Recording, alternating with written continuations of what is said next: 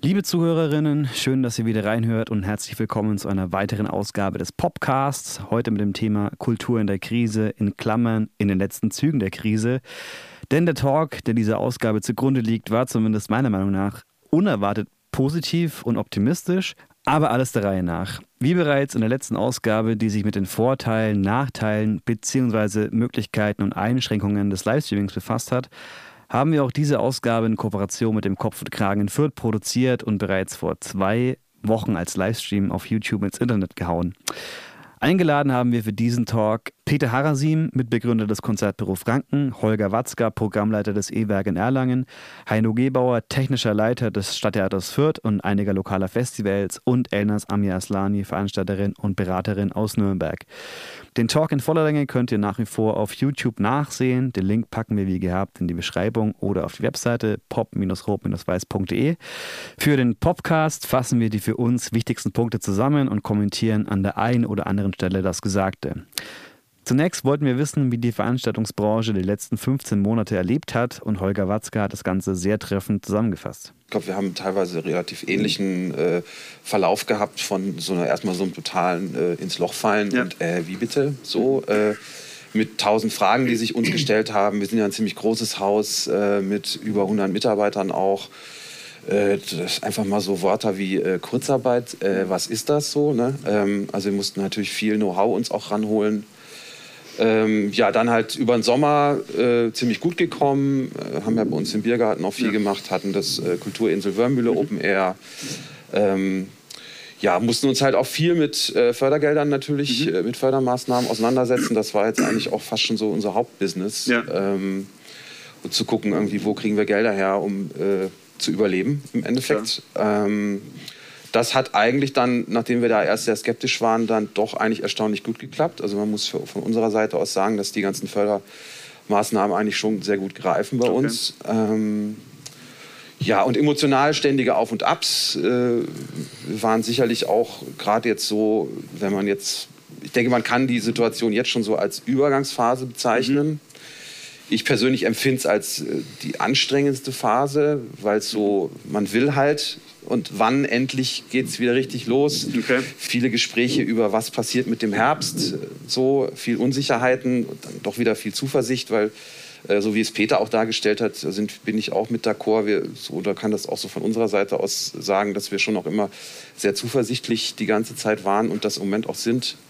Ähm, ja, also ich meine, die Stimmung jetzt im Moment ist auch sehr positiv. Wir machen zwei Wochen wir, wieder auf. Ne? Genau, wir öffnen jetzt am, am 3. Juni das Haus. Ähm, die Inzidenzwerte in Erlangen sind sehr niedrig, mhm. im Moment auch sogar unter 50, äh, ah, ja. tagesaktuell, glaube ich, oder gestern. Also auf jeden Fall konstant unter 100, ähm, sodass es eigentlich eine relativ starke Planungssicherheit gibt.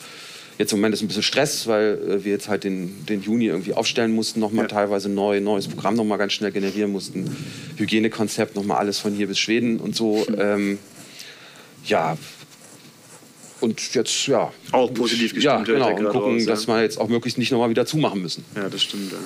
So. Aber wir sind, wie gesagt, eigentlich ganz optimistisch ähm, und hoffen auch auf einen vielleicht schon fast mehr oder weniger normalen Herbst. Ähnlich optimistisch ist auch Heino Gebauer. Also langweilig war es auf gar keinen Fall, weil die Zeit ist ja äh, doch recht spannend. Was darf man, was darf man nicht? Ständig kommen neue Regelungen raus. Ich bin trotzdem optimistisch.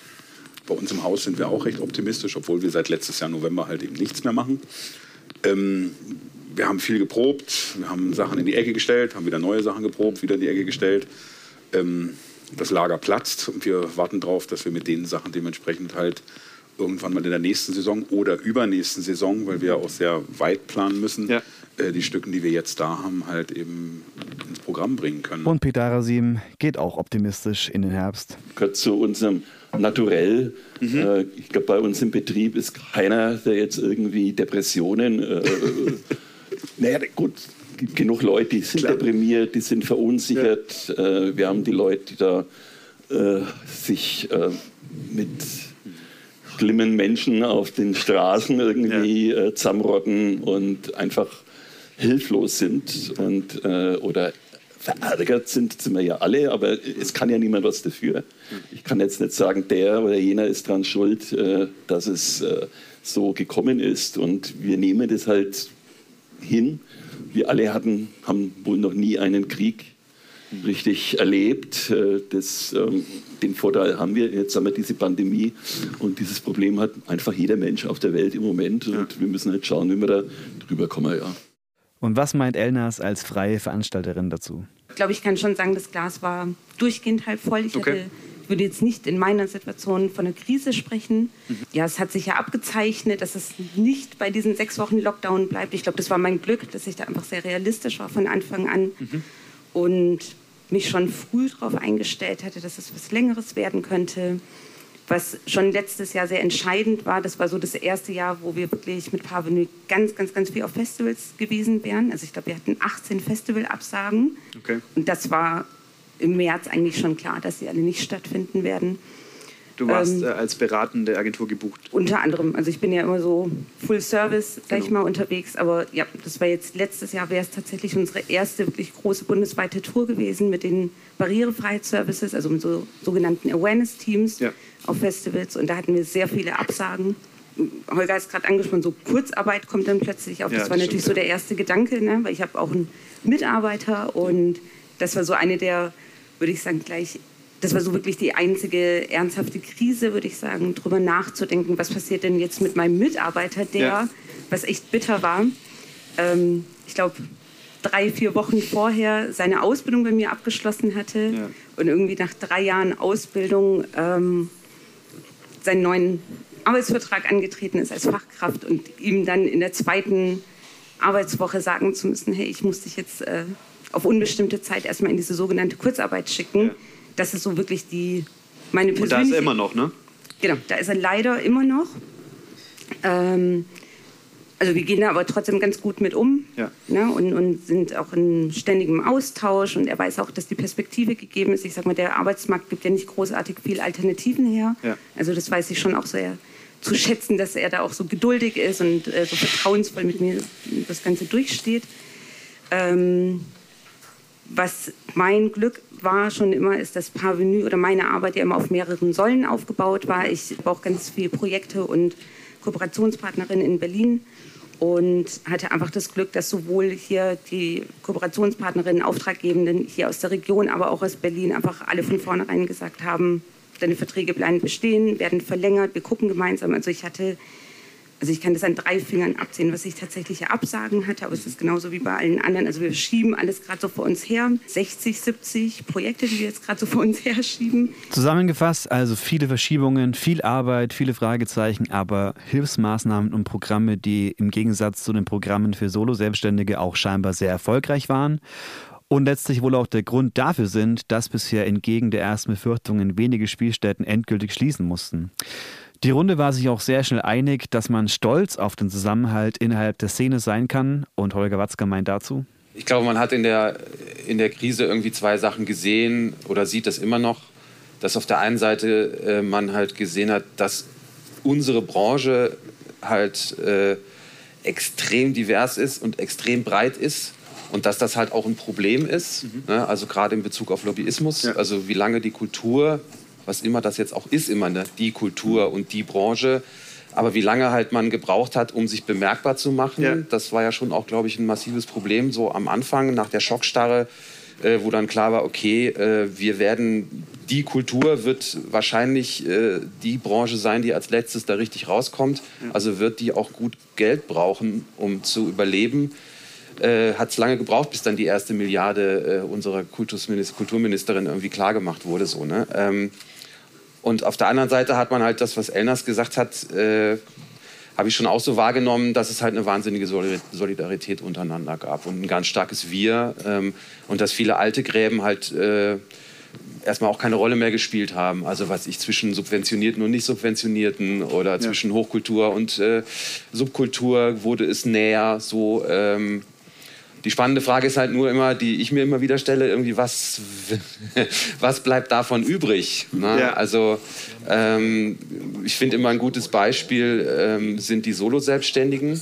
Also ja. die Branche hat äh, sich sehr bemüht äh, um alle Stagehands zum Beispiel okay. äh, oder um Techniker, die halt als Solo-Selbstständige arbeiten oder halt über im Endeffekt, äh, ja, man kann das ja durchaus auch teilweise mit Zeitarbeitsfirmen vergleichen, mhm. Äh, dass man halt als Stagehand äh, für eine Firma arbeitet und halt weiterverkauft wird sozusagen, ja. ja. Ähm, und die Branche hat halt viel mit diesen Solo-Selbstständigen gearbeitet. Ähm, hat es teilweise auch würde ich sagen, wir uns eingeschlossen ist auch immer wieder vermieden, solche Leute in Angestelltenverhältnisse zu holen. Ähm, und dann gab es jetzt viel Solidarität mit solchen Leuten. So, und wenn jetzt halt irgendwie das Konzertbusiness zum Beispiel wieder anfängt, dann werden diese Stagehands alle wieder arbeiten für denselben Lohn wie vorher. Ja, gehe ich mal von aus so. Ähm, und wie viel bleibt dann von diesen Gedanken äh, übrig und wie viele Fragen stehen dann noch im Raum oder mit was befasst man sich dann noch? Steigen dann nicht alle wieder in die alten Konkurrenzen ein, mhm. in, äh, sind sehr fokussiert aufs Wirtschaftliche. Äh, und äh, ja, ich meine, wie gesagt, die, die ganze Branche war schon war vor der Krise auf dem absoluten Peak, äh, komplett, okay. komplett durchkapitalisiert. Äh, und dann dieses so, dann viel Kapitalismuskritik in der Branche. Ne, mhm. so, äh, was wird davon übrig bleiben? Das ist so ein bisschen die spannende Frage für mich. Ich darf eins nicht vergessen, ähm, es hat sich gezeigt, dass eigentlich unsere Branche doch ganz gut organisiert ist. Also wir haben Verbände, die ja. wirklich optimal gearbeitet haben. Also Verbände, die wirklich dann Einfluss äh, genommen haben auf die Politik. Du meinst die Livecom, du meinst die Livecom zum Beispiel und du hast dann auch Ansprechpartner in Berlin, äh, die durchaus zuhören und die versuchen dann äh, auch diese Forderungen und Begehrlichkeiten, die wir da natürlich erheben, äh, dienen dann irgendwo auch gerecht zu werden. Und da ist natürlich, muss man schon sagen, mehr passiert, wie wir am Anfang der Pandemie uns zu erhoffen gewagt haben. Ja. Ist, da hat sich wirklich einiges gezeigt, dass wir wirklich mit Organisationen richtig gut gefahren sind. Mhm. Aber ist das nicht auch ein, äh, eine Art Widerspruch, dass wir schon untereinander sehr solidarisch sind? Wir sind alle im selben Boot, aber trotzdem haben wir es noch nicht geschafft, so eine Lobby zu schaffen für uns, wie vielleicht andere Kultursparten? Naja, vielleicht, vielleicht ist das ein Punkt der Veranstaltungsbranche, der aber schon seit Jahren ist, dass es im Prinzip keine wirkliche gewerkschaftliche Grundlage gibt, ja. sage ich mal so. Dass es irgendwie kein, kein Gewerkschaftssystem in dem Sinne gibt, die einfach sagen, die äh, vertreten ganz klar unsere Interessengebieten. Das ist was, denke ich, wo, wo in Zukunft was passieren sollte. Aber aus welcher Ecke und aus welcher Richtung das kommt, kann ich jetzt auch nicht beantworten. Was mich eigentlich fasziniert hat in dieser doch Krise, ähm, dass sich eigentlich die Branche, die am, mit am meisten gebeutelt wurde, zwar auch Hotel- und Gaststättengewerbe und so weiter, ja. aber die Kulturbranche am meisten gebeutelt gewesen ist, dass es eigentlich in dieser, in, in dieser Gruppierung oder in dieser ganzen, ganzen äh, äh, ähm, Bevölkerung äh, eigentlich die wenigsten äh, äh, Auswüchse gab in Sachen irgendwelche Querdenkergeschichten oder sowas, die eigentlich wirklich allen Grund dazu gehabt hätten, verzweifelt zu sein, auf komische Ideen zu kommen und so weiter. Irgendwas klappert hier ganz fröhlich. Das ist dein Ohrring. Der knallt immer gegen das Mikrofon, dein Riesen. Mein Ohrring knallt. Ja, ja, Herzlichen Glückwunsch. So. Also es ist irgendwie. Äh, Danke, Peter. Es hat aber was perkussiv. Guck mal, ich halte mal so, wenn Sie wenn Basketball was Meditatives Rhythmus. ähm, Genau, und das ist das, was mich wirklich fasziniert hat. Auch gerade bei diesen ganzen Demonstrationen, Alarmstufe Rot etc., was in der Öffentlichkeit war. Ja. Äh, wir haben uns peinlich genau an die Regularien gehalten, um gerade auch da irgendwie überhaupt kein Futter zu geben für irgendwelche Leute, die da irgendwie reingrätschen wollen. Darauf bin ich, muss ich sagen, in dieser Krise auf unsere Branche eigentlich echt stolz, wenn man das so nennen kann. Ne? Wie geht ihr mit den, mit den Agenturen um? Habt ihr da, ist es näher zusammengewachsen? Ist das Verhältnis intensiver geworden wegen der Krise? Wenn du äh, so einen Weg zusammen gehst, dann äh, macht es natürlich irgendwo wegen mehr äh, Zusammengehörigkeit. Und, ja. und, und, wenn man sich unterhält, dann nimmt man sich auch mehr Zeit. Wenn man schon jetzt an der Strippe ist, hat man immer diese Hektik. Äh, heute Abend ist ja noch die Show ja. oder vielleicht noch zwei oder drei Veranstaltungen, wo man hin muss, sondern man weiß, der Abend, der findet irgendwo zu Hause statt, vor einem Fernseher, Markus Lanz oder was immer auch ähm, man anschauen will. Und äh, da nimmst du dir Zeit. Aber nicht nur das Verhältnis zwischen den Spielstätten und den Agenturen oder den BookerInnen hat sich durch die Krise verändert, sondern auch das Verhältnis zwischen den Spielstätten und den Bands, den Acts direkt. Ja, also das ist ja wieder diese Sache mit der Solidarität. Auf der einen Seite, das, was Peter jetzt gerade auch erzählt, dass man halt auch ja, wirklich einfach intensivere Gespräche auch mit der anderen Seite führt. Ja. Ähm, so ist es mir schon auch ergangen ähm, dass man halt noch mehr gemeinsam im Boot irgendwie sitzt und dass man natürlich dann auch anfängt zu überlegen, okay, ähm, was läuft hier eigentlich die ganze Zeit für ein System ab? Ne? Also mhm. auch wieder dieses Stichwort Solo-Selbstständige, äh, wo man sich vielleicht dann einfach auch als Veranstalter mal fragen sollte, beute ich eigentlich aus? Also ist dieses System okay. mit so vielen Selbstständigen zum Beispiel zusammenzuarbeiten, ist das wirklich okay? Oder sollte ich vielleicht irgendwie auch als Firma, wir sind ja auch eine Firma, ein Unternehmen, auch überlegen, noch mehr anzustellen? Ähm, ich meine, wir haben das schon immer ziemlich stark äh, im Fokus gehabt. Wir haben ja auch unseren ganzen, weiß ich, unsere, unsere Putzkolonne ist komplett angestellt bei uns. Unsere Techniker arbeiten alle komplett angestellt bei uns. Äh, wir arbeiten nur noch sehr wenig mit Freelancern. Mhm. Äh, und das andere Thema ist natürlich auf die andere Seite zu schauen, was ist mit den Künstlern und Künstlerinnen. Weil ähm, ich meine, äh, so schön der Hirsch ist, so schön das E-Werk ist, die Leute kommen nicht irgendwie, wie bei, bei uns der Fliesenboden besonders geil im Saal ist, sondern die Leute kommen, weil sie die Band sehen wollen. Ja. Ja. Ähm, und äh, die Bands haben erstmal nichts mehr gehabt. Und sie haben auch jetzt heute, heutzutage teilweise gar nichts. Ne? Also sie können äh, entweder auf Hartz IV gehen ähm, oder sie versuchen irgendwo einen anderen Job zu machen. Ja? Also ich meine, ich kenne auch Agenten irgendwie, die halt dann äh, in der Pizzabude arbeiten ja? ähm, und dann halt abwarten, bis es halt wieder losgeht so ungefähr. Ne? Also ähm, es ist sehr unterschiedlich und wie gesagt, ich habe schon auch viel darüber nachgedacht, okay, äh, was ich eben schon so ein bisschen gesagt habe, was ist quasi die, die Konsequenz aus der Krise für die Branche oder auch für so jemand wie das Kulturzentrum E-Werk in Bezug auf, wie agiere ich in Zukunft in Bezug auf ähm, ja, die Mechanismen, die vorher so da waren. Also, wie gehe ich mit Konkurrenz um, wie gehe ich mit, äh, mit Solo-Selbstständigen um, wie ja. gehe ich mit Gagen um, wie gehe ich äh, mit Rahmenbedingungen irgendwie um. Äh, will ich das alles einfach so, so weitermachen? So, äh, weil ich muss schon auch eingestehen, also äh, keine Ahnung, äh, wir weiß nicht, wie viele Shows wir da auch im Jahr irgendwie machen. Ne? Äh, manchmal weiß ich schon irgendwie drei Tage später nicht mehr, wer eigentlich vor drei Tagen gespielt hat. Und dann fragt mich einer, wie war es? Und ich kann eigentlich nur antworten in Zahlen. Also ich kann sagen, wie viele Leute da waren und ich habe kurz im Kopf, haben wir Geld verdient oder haben wir draufgelegt? Ja, also so, und das sind halt schon so Sachen, wo ich mir so jetzt während der Pandemie gedacht habe, so, puh, wie bist du eigentlich drauf? Also mhm. ähm, das hat mich schon ja, mich schon nachdenklich gestimmt. Und diese Nachdenklichkeit würde ich gerne ein bisschen noch mitnehmen. so. mitnehmen. Und da vielleicht irgendwo auch versuchen, ähm, ja, ein bisschen Konsequenzen zu ziehen. Ich meine, ich will jetzt nicht gleich in, Aussie äh, in Aussicht stellen, dass ich bessere Gagen jetzt ab sofort zahle. Geht's mir noch, noch Jetzt geht alles Noch besser, hier kommt der Kollege gleich wieder. Darf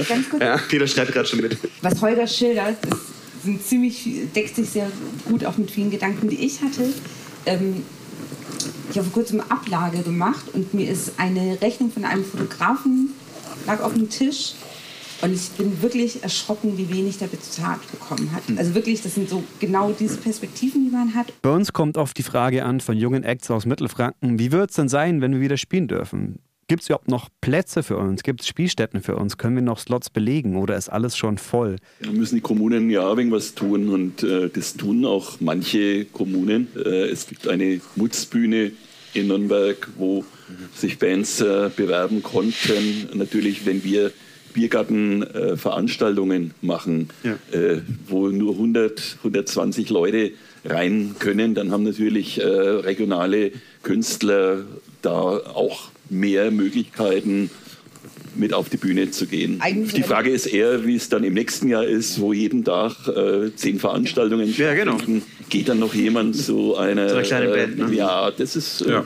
berechtigt. Genau, weil eigentlich ist das das Jahr für Lokalbands und für nationale Bands, weil weil ich glaube, das ist ja das, was großen Bands sind noch in den genau. USA sozusagen. Weil die sogenannten Headliner-Touren, die internationalen Touren werden überwiegend ausfallen oder in der Frequenz äh, wie vor zwei Jahren nicht stattfinden. Und auch wenn ich mit, ähm, sag ich mal so, Newcomer-Bands, jetzt um das so zu kategorisieren, spreche, ich sage, ey, das ist euer Jahr, haut raus, was geht an Bewerbungen, weil es ja auch ums Spielen geht, weil dann auch vielleicht niedrigere Gagen irgendwie auch irgendwie erträglicher wären und weil ja ganz viel Headliner-Programm wegfällt. Und das hat uns ja dann zum Beispiel auch auf die Idee gebracht mit Navigator Productions, mit denen ich mhm. auch sehr eng zusammenarbeite ähm, und wir immer so diesen Wunsch, lokale Bands als Support einzuplanen, was halt gar nicht mehr geht. Seit Jahren geht es ja. Weil die Agenturen immer ihre genau, Vorbands mitbringen. Ne? einfach ihre teilweise ja auch so Buy-in-Konzepte haben, mhm. wo dann die Support-Bands sich einkaufen und mitgebracht werden. Ja. Äh, und das war immer so ein Wunsch, den wir hatten, die lokalen,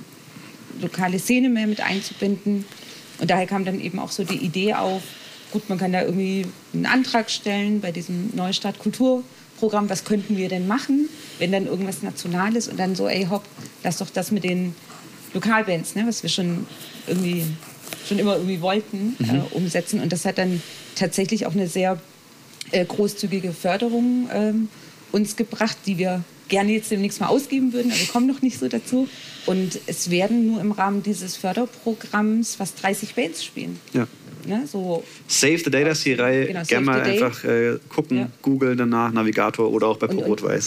Das ist aber, was sich auch abzeichnet, was ähm, Peter sagt. Das wird nächstes Jahr, ich, es wird ein Horror. Es wird richtig. Das ist die, der große also ich glaub, Punkt. Es wird echt so ein Burnout-Jahr. So wird es so werden? Aus unserem Sabbatjahr sofort ins Burnout-Jahr. Und was ganz spannend wird, was ich ja merke, also ich bin ja viel so im, im PR- und Öffentlichkeitsarbeit, Gästemanagement und so weiter. Ich bin total gespannt, wie es wird, das Publikum auch wieder abzuholen. Ich finde nicht, dass sich das so eindeutig abzeichnet. Ihr habt jetzt eine sehr treue Zielgruppe, auch was diese Strandkorb äh, Open Airs angeht. Ich glaube, das ist auch ein sehr spannendes äh, Programm, was da passiert. Aber ich bin nicht, ich glaube nicht, dass es so selbstverständlich wird, alle wieder in die Clubs zu kriegen mit der Frequenz, die wir 2019 gewöhnt waren. Wie geht es denn weiter? Was glaubt ihr? Haben wir einen riesigen Anstieg nächstes Jahr von Kartenverkäufen? Haben wir danach ein riesiges Down? Wird sich es irgendwie konstant halten? Was glaubt ihr? Ja, wir haben einen Vorteil, wir haben schon relativ viele Karten verkauft. Ne? Also äh, okay. äh, wenn, ne, wenn wirklich dann die Purple endlich kommt, äh, Beim vierten Mal, zu wieder am See, ja. dann sind da schon so viele Karten weg irgendwie, dass wir da relativ entspannt sein können. Mhm. Also wir haben wirkliche Festivals, komplette Festivals, die sind und bleiben ausverkauft. Ja. Pyras, äh, Feuerlandsfestival, da gibt es auch irgendwie ähm, am Schwarzmarkt oder auf den äh, Fanseiten kaum Tickets. Also die Leute sitzen dann letztlich auf ihren Karten. Ja. Das ist dann vielleicht unser Vorteil. Äh, ich äh, neige dazu, momentan relativ wenig neues Zeug reinzubuchen. Also ich lehne auch durchaus prominente Künstler ab, weil ich sage, Leute, der Markt ist dicht. Ja. Das äh, ist jetzt nicht das, was die Leute irgendwie 100% sehen wollen. Ich nenne extra mal keine Namen irgendwie, wo ich halt skeptisch bin, ob genau das dann auch äh, äh passieren kann, dass jetzt auch, auch zu diesen 500 Veranstaltungen, die wir vor uns her schieben, nochmal 100 dazukommen können. Ja. Äh, das Siehst ist vielleicht wirklich, äh, da kann man skeptisch sein, aber der Vorteil ist halt wirklich, wir haben schon relativ viel Karten für nächstes Jahr verkauft. Und äh, das müssen wir abarbeiten, weil das Geld haben wir ja schon eingenommen. Ja, das bitte? Aber du sprichst ja von bestehenden Shows, die ihr vor euch herschiebt, oder wirklich neue Termine? Ich habe ja gerade gesagt, äh, ich bin der Meinung, man muss aufpassen, dass man nicht jetzt noch zu viel auf 22 reinbucht irgendwie, was den Markt dann letztlich dann erdrückt. Weil natürlich haben die Leute schon jetzt ihre äh, Tickets fürs nächste Jahr. Aber sie gehen ja jetzt nicht irgendwie jeden Tag äh, ins Eber genau, oder, ja. oder in Hirsch, sondern sie gehen halt einmal in der Woche rein und das wird sich nicht ändern, auch wenn du noch so viel äh, Veranstaltungen da reinpumpst. Dann passiert es halt einfach, dass eine Band aus Amerika kommt, und hat plötzlich irgendwie einen leeren Saal, weil am Tag davor äh, die andere Band ja. ähm, mit einem ähnlichen Konzept alles schon abgeräumt hat. Holger, wie ist bei euch? Ja, also kann mich da an Peter äh, voll anschließen, ähm, was jetzt so die Prognose irgendwie angeht. Keine Ahnung, ja. Also ich meine, von äh, das werden die neuen goldenen 20, die neuen goldenen 20er Jahre so ungefähr irgendwie. Äh, in dem Moment, wo jetzt vor allem halt auch wieder Clubabende und Partys irgendwie stattfinden werden, werden die Leute sowas von übelst steil gehen, dass alles zu spät ist bis hin zu, es wird niemand kommen, weil alle haben Angst. Ja, so, also, ähm, Die Frage ist doch auch, was dürfen wir überhaupt reinlassen? Ja, gut, aber irgendwann kommt ja der Kipppunkt. Ne? So, und äh, wenn jetzt zum eine kleine Partyveranstaltung, die mit 200, 300 Leuten irgendwie erlaubt sind, mhm. kommen die Leute dann sofort? Wie verhalten die sich? Gehen die sofort wieder steil? Also ich meine, ich stelle mir immer wieder vor, also ich meine, ich, ich war jetzt nie groß Teil der Szene, aber ich bin schon auch viel, äh, ich bin früher mal zu Belly Cloud in Hirsch ab und zu böse Abende oder beziehungsweise äh, Morgende erlebt. Ja, aber ich stelle mir immer wieder so vor, wenn ich jetzt äh, 100 Prozent äh, auf Techno wäre. Ich meine, diese, diese Szene ist ja komplett ausgehungert. Hm. Und wenn ich mir vorstelle, die Rakete macht wieder auf und kann einen regulären, erst, äh, regulären Abend spielen. Ich meine, was ist denn da los? Ich meine, da ist halt Vollalarm. Ja, so. Und die Leute sind ja, ne? Und wie lange geht es dann? Werden die irgendwie dann äh, sieben Tage die Woche, 24 Stunden sieben nur noch feiern? Oder äh, beruhigt sich das alles wieder ganz schnell? Ähm, oder wie gesagt, vielleicht sind sie auch alle ängstlich da draußen und sagen, ja, früher habe ich irgendwie hart gefeiert, aber jetzt weiß ich ja immer nicht so. Ich will jetzt nicht mehr so viel Körperkontakt mit anderen und nackter Oberkörper und Schweiß und. Ich, ich glaube, das wird sich normalisieren, da bin ich zuversichtlich. Also, dass, dass, ja. die, dass die Lust zu feiern da ist, ist ja, da. Also, ähm, ich konsumiere ja auch und wäre heilfroh, wenn wieder was wäre. Ähm, Einerseits, wenn wir jetzt bei uns vom Theater ausgehen und so weiter, es kommen wirklich Anfragen bei uns an der, an der Abendkasse oder an der, an der Vorverkaufskasse ähm, ja, wir würden dann jetzt gern Karten für die und die. Und wir so, äh, Moment, wir haben noch gar nicht offen. Ja, aber wieso habt ihr denn nicht offen? In Erlangen ist doch auch schon offen ja. und in Bamberg ist doch auch schon offen. Ja, guck doch mal in die Zeitung, da gibt es so kleine Unterschiede. Inzidenz 50, Inzidenz 120. ah ja, ah ja. Okay, also die Nachfrage, was ich jetzt sagen kann oder was ich von unserem Kassenpersonal höre, ist da. So.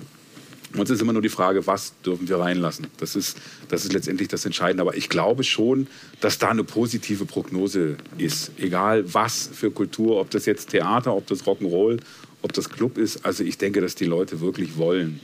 Also ich kann es mir nicht anders vorstellen. Lässt sich ja auch an den niedrigen ja. äh, Stornierungsquoten von Tickets. Ich weiß nicht, ist, ob ist auch so, ja, stimmt. Aber, ja, also, hm. Wir waren eine Weile, also hm. ich weiß noch so Ende letzten Jahres gab ja dann diese Gutscheinregelung, hm. die jetzt nochmal verlängert wurde bis glaube Ende diesen Jahres.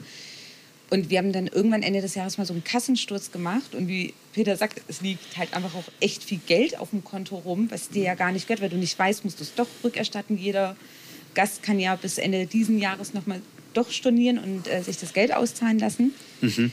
Ähm, und wir haben immer und immer wieder drüber geguckt und gesagt, das kann nicht sein, das kann nicht sein. Wir hatten teilweise Shows so mit, keine Ahnung, Größenordnung Hirsch und die hatten irgendwie sechs Stornierungen und dachten, irgendwas stimmt doch da nicht.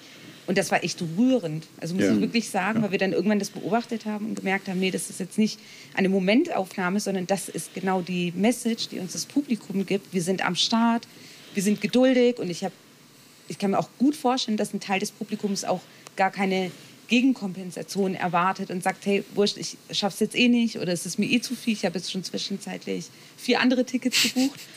Ähm, oder bin zu alt. Wer weiß, wie lange das Ganze noch geht. So lange geht es noch? Sieben Jahre Corona. Ähm, also das ist, finde find ich, auch noch mal so ein Props ans Publikum mal hier so, ähm, was eigentlich so mit zu dieser Stabilität beigetragen hat. Ich frage mich mittlerweile, also das haben wir uns auch gefragt im Vorgespräch hier mit dem Haus, ob sich das Fortgehverhalten der Menschen nachhaltig ändern wird durch Corona. Ob Leute merken vielleicht, dass sie Konzerte so dermaßen vermissen, dass sie extrem raus wollen oder vielleicht merken sie gerade, ich bin zufrieden auf dem Sofa mit Netflix. Und das natürlich kann es keiner sagen, aber davor habe ich ein bisschen Angst, dass das ich irgendwie. Wie bitte? Ich hoffe nicht. Du hoffst nicht? Ich hoffe nicht, dass sie mit Netflix zufrieden sind. Also. Also ich, ich glaube, das, wird, glaub, das wird eine Revolution für die sogenannte Awareness. Ne? Es war ja schon so seit ein paar Jahren immer über das Thema Awareness auf Festivals und Großveranstaltungen wurde gesprochen. Es ja. wurden Konzepte entwickelt für die sogenannten Safe Spaces. Mhm. Und ich glaube, dass genau das total zukünftig profitieren wird, weil irgendwie jetzt plötzlich nicht nur Menschen mit den sogenannten besonderen Bedürfnissen auf Festivals und Großveranstaltungen dann ähm, auf Dinge achten werden, auf, ihr, auf die Menschen neben sich, die sie vielleicht auch gar nicht kennen, achten werden, sondern ich glaube, dass diese ganze Awareness, die ja auch so Hygieneschutzthemen ja. ausgelöst haben und auch Dinge, die wir als Auflagen auch zukünftig erfüllen müssen, mhm. schon auch eher im positiven Kontext ähm, zu einer Sensibilität auf Festivals beitragen werden. Also ich glaube nicht, dass es so dieses Distanzding wird, sondern eher so ein Achtsamkeitsding, was okay. sich entwickelt. Vielleicht ein Stück weit schon auch aus Selbstschutz. Ja. Ähm, aber ich gehe schon davon aus, dass vielleicht auch in der Musterversammlungsstättenverordnung zukünftig sich äh, Dinge ändern werden, wie halt eben, dass die Quote von Sanitäranlagen einfach optimaler aufgestellt werden muss und keine Ahnung. Also ich kann mir vorstellen, dass... Das bleibt spannend, ja, auf jeden Fall. Auch ob ähm, wir noch ähm, nächstes Jahr Masken sehen werden. Natürlich werden wir es aber... Ja, sensibler vielleicht auch miteinander ja. umgehen werden. Ja. ja, ich bin da gespannt, was das betrifft. Also wir haben so ein bisschen die Angst der Bands mitbekommen hier, dass es spätestens in zwei Jahren so sein wird, dass man trotzdem ja auch Nürnberg Fürth Erlangen jeden Tag eine Headliner-Show hat und dass dann die, die Leute lieber zu den großen Bands gehen als zu den kleinen Bands. Es wird einen Run geben auf den deutschen Markt, vermute ich mal. Wir sind halt ein sehr beliebtes Konzert dann für das Ausland. Vermutlich wird es schwieriger werden. Was meint ihr? Ich denke eigentlich, ich kann jetzt mal nur von mir reden, aber ja. das, was in meinem Bekanntenkreis, ich sag mal auch in einem Alter zwischen, zwischen 40 und 55 irgendwie so ist, die eigentlich sagen, das sind eher die, die Leute, die lieber auf ein kleines Clubkonzert gehen, ja. als auf die, großen, auf die großen Kisten. Und ich denke, also das ist, das ist so mein Gefühl, was ich so im Bekannten- und Freundeskreis sehe, dass da eigentlich eine sehr große Nachfrage ist. Mhm. Also auf die, die kleinen, kuscheligen, netten Sachen. Ich habe auch das Gefühl, dass auch kleinere Veranstaltungen da genauso wieder äh, ihr, ihr Nische finden und, und ihr Akzeptanz finden und ihr Publikum. Und natürlich glaube ich auch, dass der Markt 22 etwas überladen wird. Hm. Da muss man einfach auch, und da hören die Agenturen, also die Künstleragenturen zu, wenn man sagt, ey, wir haben aber jetzt schon irgendwo in diesen zehn Tagen irgendwie zwölf Hardcore-Metal-Shows ja. zum Beispiel. Geh mal lieber irgendwie mit einer Tournee zwei Wochen später, dann mache ich da wieder ein. Ja. Da buche ich jetzt nicht mehr rein. Das ist mir zu viel. Und ähm, da hören die drauf und sagen, okay, du hast recht, äh, dann buche ich halt das irgendwie in ein anderes Monat rein, wenn das schon so viel in der Richtung unterwegs ist. Also da kann man ja auch die, die, die Agenten ein wenig beraten.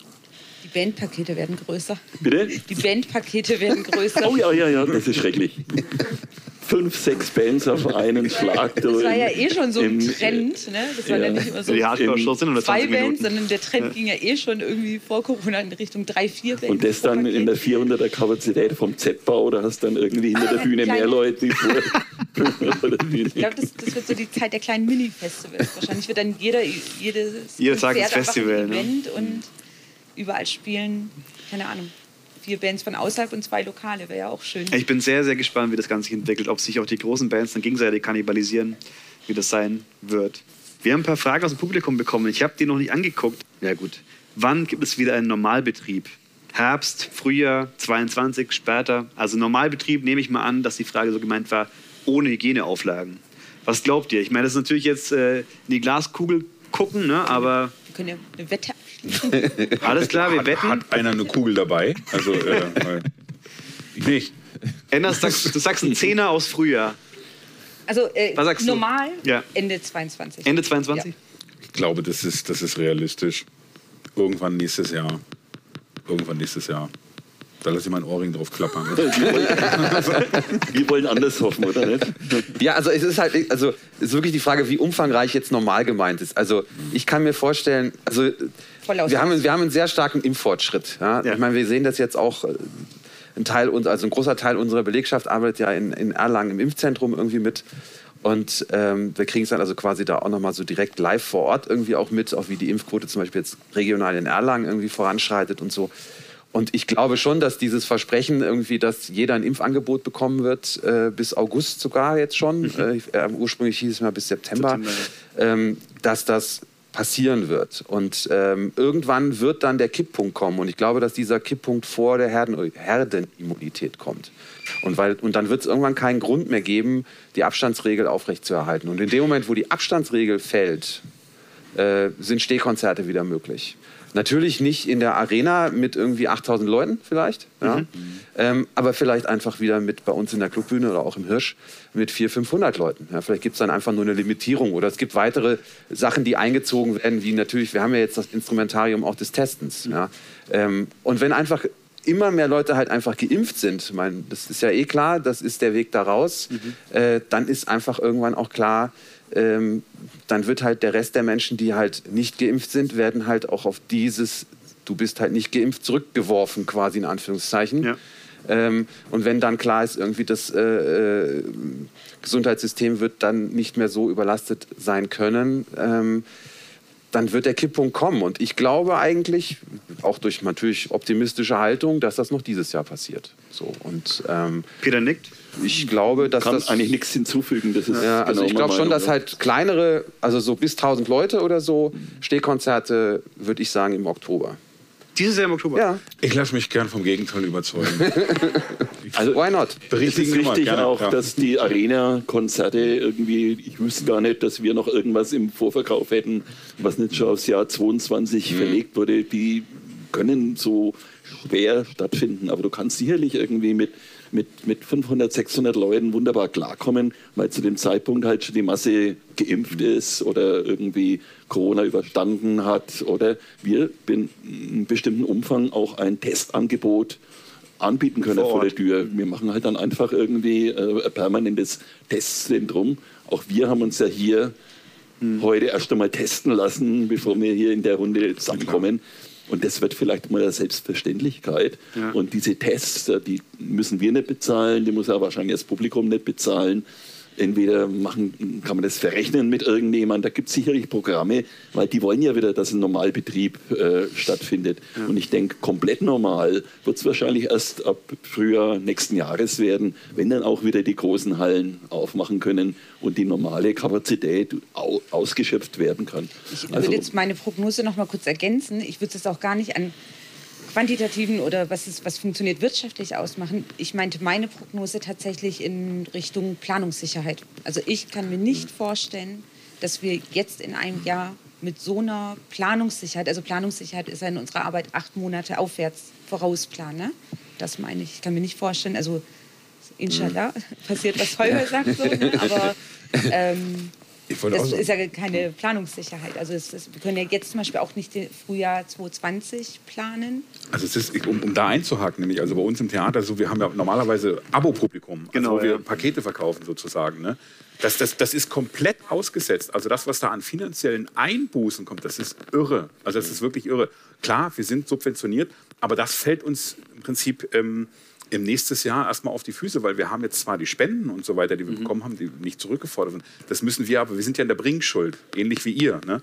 Aber da kommt erstmal wieder nichts Neues rein. Also dieses finanzielle Tal, sage ich mal, wenn ich davon ausgehe, wieder Normalität reinzuhaben, dann reden wir von der Spielzeit 22, 23. Also das ist so, weil die, die nächste Saison 21, 22 ist geplant. Ähm, man muss ja auch immer noch mit berücksichtigen, wir haben wahnsinnig, wahnsinnig hohes Gastspielaufkommen, internationale Tanztruppen, die wirklich hohes Know-how, wir sind bekannt dafür. Aber wenn die gar nicht kommen dürfen, weil wir wissen ja nicht, wie ist die pandemische Lage außerhalb von Deutschland, ja. das ist das eigentliche Problem, was wir natürlich mit gewissen Sachen kompensieren können. Aber das insofern, naja, ich gehe eher von 22 aus. Aber ich glaube, das ist branchenspezifisch doch noch ein bisschen unterschiedlich. Ne? Ja. Also weil wir ganz anders planen müssen.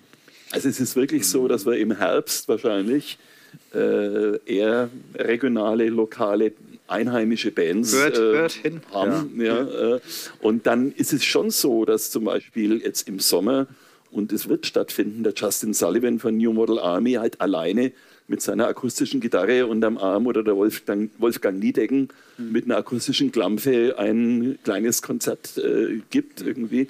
Und da kommen natürlich dann auch sicherlich, ich meine, Thunder Mothers sind aus äh, Schweden, mhm. äh, so viel ich weiß, und die werden sich in ihren Van hocken und fahren nach Deutschland mhm. im, im, im Juli oder, oder August, wann das geplant ist. Irgendwie. Da wird es dann schon langsam, aber das wird nicht im großen Stil sein.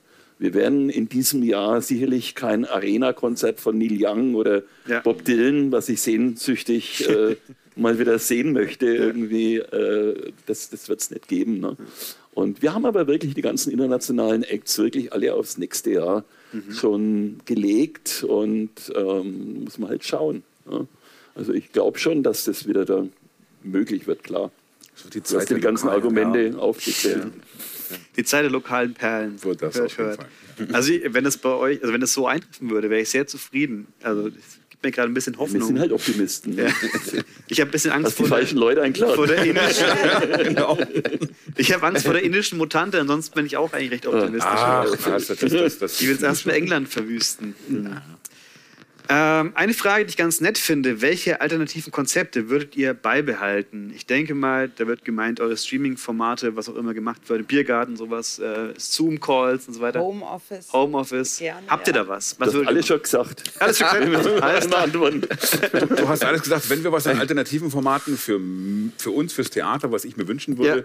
das ist die ganze Geschichte. Wir sind ja nur doch eher ein Indoor-Veranstalter, ne? bis ja. auf Klassikkonzert und so weiter, was wir machen einmal im Sommer. Ich würde mir persönlich wünschen, wünschen, da gibt es auch ein paar Gespräche und ein paar Sachen bei uns mit den Theaterpädagogen und so weiter, dass wir die ganze Geschichte dieses Kulturform Stadttheater, diese kleine Reihe, dass man eine Stunde gerade auch für die, für die Off-Kultur und so weiter zur Verfügung stellen. Das finde ich sehr schön, weil das eine sehr schöne Zusammenarbeit war ja. und weil es für mich auch einfach und auch fürs Publikum eine Horizonterweiterung ist, um gerade auch nochmal diesen Solidaritätsfaktor mit aufzunehmen. Ne? Und ja. das würde ich mir wirklich wünschen. Das klingt gut auf jeden so. Fall, ja. Insgesamt die Bespielung mhm. des öffentlichen Raums. Ja. Das bringt ja, auch wieder die ganzen dass die Kommunen auch wem gehört offener die Stadt? waren. Ja, genau. Und welche, welche, ja. welche Machtstrukturen gibt es da auch, äh, was, was kommunale äh, Verwaltung von Flächen angeht. Ne? Also das konnte ich mir zum Beispiel. Da hat man gesehen, wie die, die Ordnungsämter auch ja. offen sein können für neue können, Konzepte. Ja. Können. Können, tun aber leider ja nicht viele. Also. Ja, und wir haben auch, wie gesagt, die Schönheiten unserer Biergärten, unsere eigenen Biergärten plötzlich entdeckt. Ne? ja. äh, wie gemütlich das da sein kann. Irgendwie, das haben wir wirklich erst im letzten Sommer so richtig entdeckt. Und da werden wir wahrscheinlich weitermachen, dass ja. wir einfach wirklich die künftigen Sommer einfach in, in dieser Form weitermachen. Das sind halt dann nur Veranstaltungen für, sagen wir mal, 200 Leute. Mehr passen da nicht rein, mhm. ob Corona oder nicht irgendwie, aber das werden schöne Sommer werden. Ja. Und, und da gibt es dann sicherlich auch wieder die Möglichkeiten halt für regionale Künstler, ja. ähm, oh, halt wieder unterzukommen. Ja. Klar, logisch. Also so alt, ich habe gerade noch mal echt noch mal so nachgedacht, was haben wir eigentlich alternativ gemacht? Äh, klar, wir haben Sachen gestreamt. Wir haben jetzt jetzt auch diesen Samstag noch mal ein allerletztes Streamkonzert. Mhm. Da habe ich aber eher so das Gefühl, okay, da bin ich dann auch ich will jetzt nicht glücklich immer einen Haken hintermachen, aber natürlich ist das, äh, es geht um den echten Live-Moment äh, auf den wieder, ne? Brettern dieser, dieser ja. Welt und so. Ne? Also äh, Streaming brauche ich jetzt nicht mehr so. ähm, wir haben einen Podcast begonnen, das finden wir alle im Haus irgendwie eine tolle Sache, ein neues Medium für unsere Öffentlichkeitsarbeit. Wir haben sicherlich auch insgesamt einen totalen Digitalisierungsschub hingelegt, haben quasi das Internet neu entdeckt für uns. so, Kein Neuland Nachdem es auch immer noch Neuland, Neuland war für uns. Nein, Quatsch. Aber halt, ne, so, ich glaube, dann haben wir eine Menge mitgenommen. Ähm, wir konnten uns logistisch insgesamt ziemlich gut aufstellen, nochmal neu im Haus, äh, auch durch Fördergelder.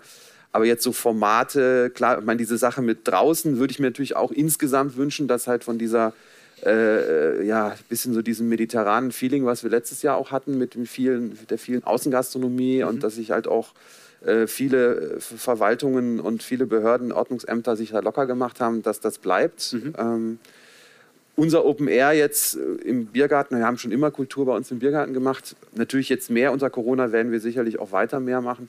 Und unser Kulturinsel Wörmühle Open Air, die Idee war vorher auch schon da, vor Corona. Ja. Wir waren froh, dass wir es auch unter Corona mhm. letztes Jahr durchziehen konnten. Äh, und äh, eigentlich ist natürlich trotzdem der Plan war, oder das Ziel, wir wollen auf jeden Fall das Ding halt auch in groß machen und hoffen natürlich auch nächstes Jahr, das dann in groß machen zu können.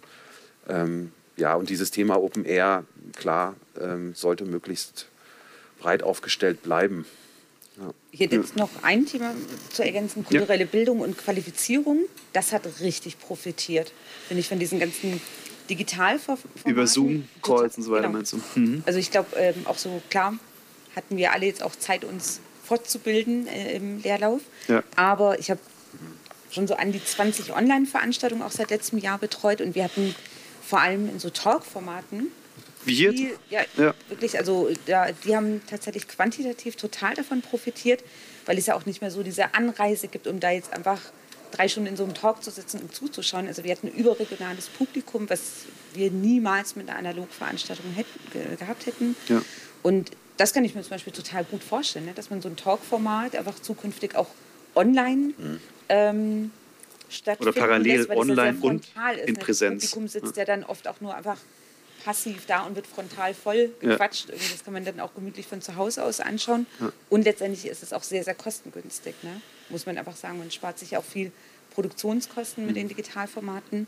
Und wie gesagt, gerade der Qualifizierungsbereich, also alles, was Fortbildungen sind, Vorträge und so weiter, finde ich, könnte ich mir gut vorstellen, dass da auch viel einfach online weitergeht. Ja. Äh, wer oder was bleibt aus eurer Sicht im Kulturbereich am meisten auf der Strecke? Künstler, Veranstalter, Publikum, äh, Teilbereiche? Vielleicht habe ich da aber eine sehr subjektive Sicht drauf. Ich glaube, es gibt eine sehr anfällige Zielgruppe und zwar der Nachwuchs.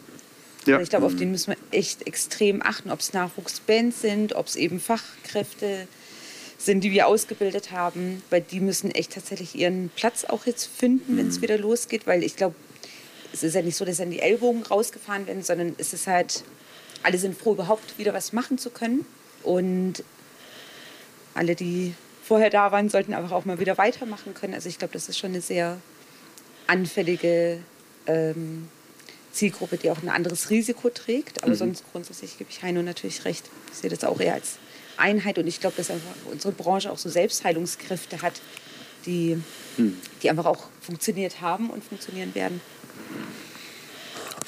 Ja, also ich habe bisher halt, also ich meine, es gab ja auch viele Befürchtungen, dass zum Beispiel halt äh, dass ich kleine Konzertagenturen irgendwie äh, einfach aufhören, draufgehen oder so, dass halt gerade vor allem kleine Clubs irgendwie zumachen müssen. Ähm, und das ist, soweit es meine Wahrnehmung bisher ist, äh, alles nicht passiert. Ne? Toi, toi, toi. Ähm, deswegen würde ich auch eher sagen, es bleibt klar, was heißt auf der Strecke ist halt auch so ein hartes Begriff. Ne? Ja, Also irgendwie, also, ähm, ich habe einfach die Hoffnung und ich glaube auch nicht wirklich, dass man, äh, also es gibt keinen kulturellen Kahlschlag, es gibt nicht die, äh, den totalen GAU. So. Und den wird es, glaube ich, auch jetzt nicht mehr geben in dieser Übergangsphase. So. Deswegen ähm, gibt es, glaube ich, auch nicht wirkliche Verlierer. Es gab sicherlich schon Unterschiede in der Branche. Es gab welche, die mehr gelitten haben und weniger gelitten haben. Aber es gab diese Solidarität untereinander. Ja, passt schon. Also ich denke, wir haben auch Personal verloren. Ein paar Leute, die natürlich so zum Beispiel Truckfahrer oder, oder FAH-Leute, mhm. die haben jetzt vielleicht einen anderen Job. Auch bei uns im Büro gab es mhm. äh, den einen oder anderen Abgang. Und ähm, die werden natürlich nicht mehr zurückgekommen kommen, aber dann müssen wir uns halt anders äh, arrangieren und ohne die Leute äh, halt weiterarbeiten. Und das wird aber, denke ich, so den Ablauf nicht groß ändern. Ich habe da in den letzten Wochen, Monaten oft das Feedback bekommen, dass gerade die Leute, die so eine Art ja, so eine Mischkalkulation fahren, das heißt, die sind fest angestellt, verdienen aber mit der Musik immer auf dem Papier 49 Prozent ihres Einkommens. Die sind dann deswegen nicht berechtigt für Förderanträge oder für Hilfsprogramme. Und dass gerade die am meisten leiden, weil äh, denen einfach 50 Prozent ihres Einkommens fehlt und die sind dann eben vielleicht noch 400 Euro Kraft irgendwo oder was auch immer. Äh, oder äh, 50 Prozent angestellt zum Beispiel bei uns oder sowas. Und dass denen äh, es ziemlich schlecht geht, weil die haben halt natürlich noch ihren Lohn aus dem normalen Job, aber haben ihr Leben in den letzten Jahren so aufgerichtet, ausgerichtet, dass sie eben mit der Musik zumindest die Hälfte ihres Einkommens verdienen. Und die werden bei den ganzen Hilfsprogrammen und Fördermaßnahmen nicht mitgedacht. Allgemein gibt es noch eine ganze Klasse von äh, Menschen in der Veranstaltungsbranche, die nicht mitgedacht worden sind bei den ähm, Hilfsprogrammen. Und das sind auch viele TontechnikerInnen, LichttechnikerInnen, die kein eigenes Gewerbe haben oder zumindest keine Betriebskosten haben, sondern FreelancerInnen sind und die sind, soweit ich weiß, immer noch komplett leer ausgegangen. Also da gibt es die Grundsicherung und sonst gibt es eben nichts anderes. Ganz, ganz wenige, die da was gekriegt haben. Also im Bekanntenkreis sind ja. viele bei der Post gelandet, jetzt mal in Anführungsstrichen, ne, äh, die, die genau das Problem haben. Ja. Und das sind für mich die, die VerliererInnen ja. dieser, dieser Krise. Die letzte Frage.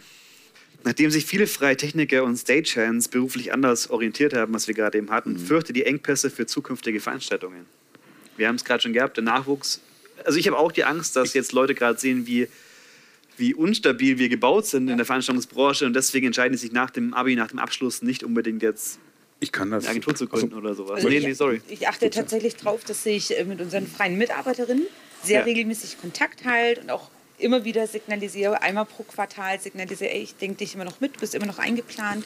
Und weil das vergisst man ja auch in diesem ganzen Verschiebungsmodus äh, irgendwie auch allen beteiligten Gewerken Bescheid zu sagen, aber da achte ich zum Beispiel sehr bewusst drauf und also versuche da auch eine Perspektive in Aussicht zu stellen, aber auch gleichzeitig abzufragen, wärst du denn überhaupt noch am Start?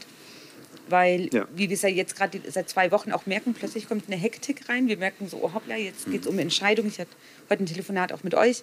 Na, ähm, machen wir jetzt was im Juni schon vielleicht? Ne, das sind jetzt plötzlich Entscheidungen, wo es darum geht, ob jetzt noch innerhalb von drei Wochen was auf die Beine stellen, ja. weil es könnte ja gehen. Ähm, also du versuchst Leute ähm, ja, bei dir zu halten. Eigentlich schon, ja. Ich würde sehr, sehr gerne einfach mit meinem Netzwerk weiterarbeiten. Ne? Also, ähm, wie man so schön sagt, so Never Change a Running Team, das ist mhm. schon das Prinzip, nach dem ich seit Jahren arbeite und würde das schon gerne genauso auch weiterführen. Aber es ist halt, wie du sagst, ne, viele arbeiten halt in so Mischbetrieben oder ja. sind irgendwo angestellt. Und ich kann mir auch gut vorstellen, dass gerade junge Menschen, die jetzt gerade darüber nachdenken, was sie zukünftig machen, ähm, eher nicht so Bock haben, irgendwas mit Musik und Kultur zu machen. Und ich kann jetzt zum Beispiel ein Beispiel erzählen. Meine Tochter ist 15 und kommt jetzt dann nach den Ferien in die 10. Klasse. Und der Trend, auch über eine Berufsausbildung nach der 10. nachzudenken, der geht total zurück, weil die Kids gerade alle sagen so, egal welche Branche, wir können uns das nicht vorstellen. Wir wollen auch nicht mit einem Corona-Zeugnis uns irgendwo bewerben. Und ich könnte mir auch gut vorstellen, dass der Trend mehr so in Richtung akademische Ausbildung geht. Die andere Sache ist die Personal zurückgewinnen. Also ich, ich kann aus eigener Erfahrung sprechen. Bei uns scheiden altersbedingt einfach Leute aus, also ja. gerade im, im Meisterbereich. Äh, wir suchen Personal, ja. auch in den öffentlichen Netzwerken sichtbar, weil wir das teilen die Bewerbungen sind nicht so üppig, muss man einfach ganz klar sagen. Diese Branche ist, massiv, ist massiv geschädigt. Ähm, da geht es wirklich um gut qualifiziertes Fachpersonal. Ähm, trotz Bewerbungsausschreibung, öffentlichen Dienst etc. ist die Resonanz, sagen wir mal, sehr überschaubar. Ne? Also das war vor zwei Jahren anders, definitiv. Obwohl man im öffentlichen Dienst einfach auch also wirklich, wirklich eine, eine ganz andere Sicherheit hat als äh, in, der, in der selbstständigen Branche. Also das ist meine ganz persönliche Erfahrung jetzt. Das bei euch auch ist nachhaltig geschehen. Ja, also also auf der einen Seite schießt mir jetzt gerade noch durch den Kopf, dass für uns wirklich, ähm, also wir haben bis jetzt äh, keinen äh, Mitarbeiter oder keine Mitarbeiterin verloren, aber natürlich durch diese Möglichkeit, dass wir in dieses Impfzentrum einsteigen konnten mhm. Und dadurch ganz viele Leute halt irgendwie aus der Kurzarbeit geholt haben. Also Leute, die halt bei uns, bei uns als Techniker arbeiten oder als mhm. Chef vom Dienst äh, bei Partys, die ja. arbeiten halt jetzt als Chef vom Dienst irgendwie in einem Impfzentrum mhm. ähm, und sind da auch happy. Ähm, das war für uns wirklich eine super Sache und ist ja. immer noch, die Leute zu halten. Sonst hätten wir vielleicht auch Abgänge gehabt. Ähm, und jetzt auf der anderen Seite halt, was Nachwuchs irgendwie angeht, würde ich mich auch anschließen. Also wir haben jetzt gerade zwei Ausbildungsstellen für Veranstaltungskaufmann ausgeschrieben und auch da würde ich mir mehr Bewerbungen wünschen. Hm. Äh, Teil des morgen alles auf ja, also, Wir sammeln ja, diese ganzen. Äh, ist wirklich so. Genau, ne? also das, äh, ja. Weil irgendwo auch natürlich vielleicht auch nachvollziehbar, ne? dass da im Moment eher so ein bisschen so, hä? Äh, hm. ähm, Wobei es ja eigentlich unbegründet ist, weil es wird ja wieder weitergehen und äh, ich sage immer, es ist der geilste Job der Welt. Let's go, ne? Aber gut, Leute müssen wollen. Man muss einen Punkt vielleicht auch noch, äh, ihr habt es da in Erlangen vielleicht ein wenig einfacher, aber es war natürlich in Nürnberg immer irgendwo wegen so äh, eine Kluft zwischen der städtischen Kultur und der freien Szene. Mhm. Und äh, als Mitarbeiter der Kulturliga kannst du bestätigen, dass sie einiges verbessert. Verbessert? Ja, ja, ja, auf alle Fälle. Auch äh, mit diesen Verbänden, die wir bundesweit haben, mhm. die Gespräche mit der Regierung oder mit der Initiative Musik in, in, in Berlin, ähm, da hat sie echt viel verbessert. Und okay. da könnte sich auch noch irgendwas äh, halten, dass plötzlich die ja. Entscheidungsträger mitkriegen, was wir alles denn wirklich tun. Mhm. Dass ich nicht nur Heavy Metal veranstalte, sondern auch Hermann van Veen mhm. oder so, das wussten die davor natürlich nicht. Ja. Ne? Ähm, und jetzt äh, wird einfach, man wird besser wahrgenommen. Die wissen, was wir jetzt definitiv alles veranstalten, die ganze Bandbreite, welche Begehrlichkeiten wir äh, haben. Wir wollen zum Beispiel in, in, in diesem Herbst äh, noch ein Konzert mit Wolfgang Hafner in der Meistersingerhalle mhm. veranstalten. Ja. Und das muss natürlich, das geht nicht alleine. Äh, das kannst du nur mit der Stadt zusammen machen. Mhm. Und da arbeiten wir gerade dran. Das ja. ist jetzt so ein kleines Ziel, was ich mir gesetzt habe, irgendwie ich möchte dieses Konzert unbedingt haben. Und da schauen wir mal. Und auch die aktuelle Kulturstättenreform, ich glaube, die wird auch noch mal eine ganz andere Perspektive auf Clubs und vor allem so popkulturelle Einrichtungen bringen. Dass Clubs nicht mehr in der Ebene stehen mit Spielhallen. Nee, das ist ja Bordellen. eher so eine baurechtliche genau, Neubewertung. Aber ich denke einfach die Definition als Kulturstätten, also da sind wir jetzt gerade auch mhm. kulturpolitisch im Austausch, um einfach herauszufinden, wie es da tatsächlich ausschaut, was äh, eben auch Förderung angeht. Ja. Ne? Äh, also ich glaube, so die Kombination aus diesem Umdenken und einfach so, unsere Branche wurde jetzt halt einfach mal wie noch nie wirklich beleuchtet ne? und analysiert. Auch wir selber haben sie ja auch ähm, analysiert. Mhm. Ja, und ich glaube auch gerade die Politik hatte ja immer, wir waren ja sehr pflegeleichte Kinder. So, ne? Sind wir immer noch. Mhm.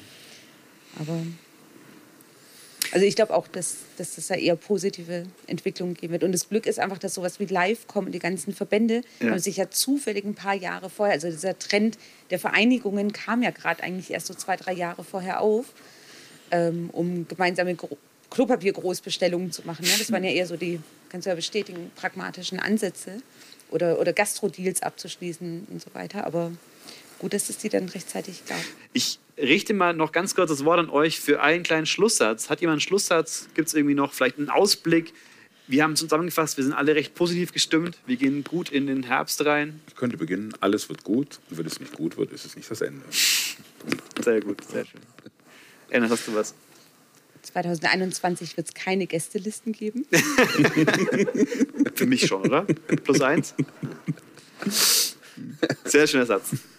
Ja, nächste Woche wird Bob Dylan 80. Ich möchte ihn gerne noch einmal sehen.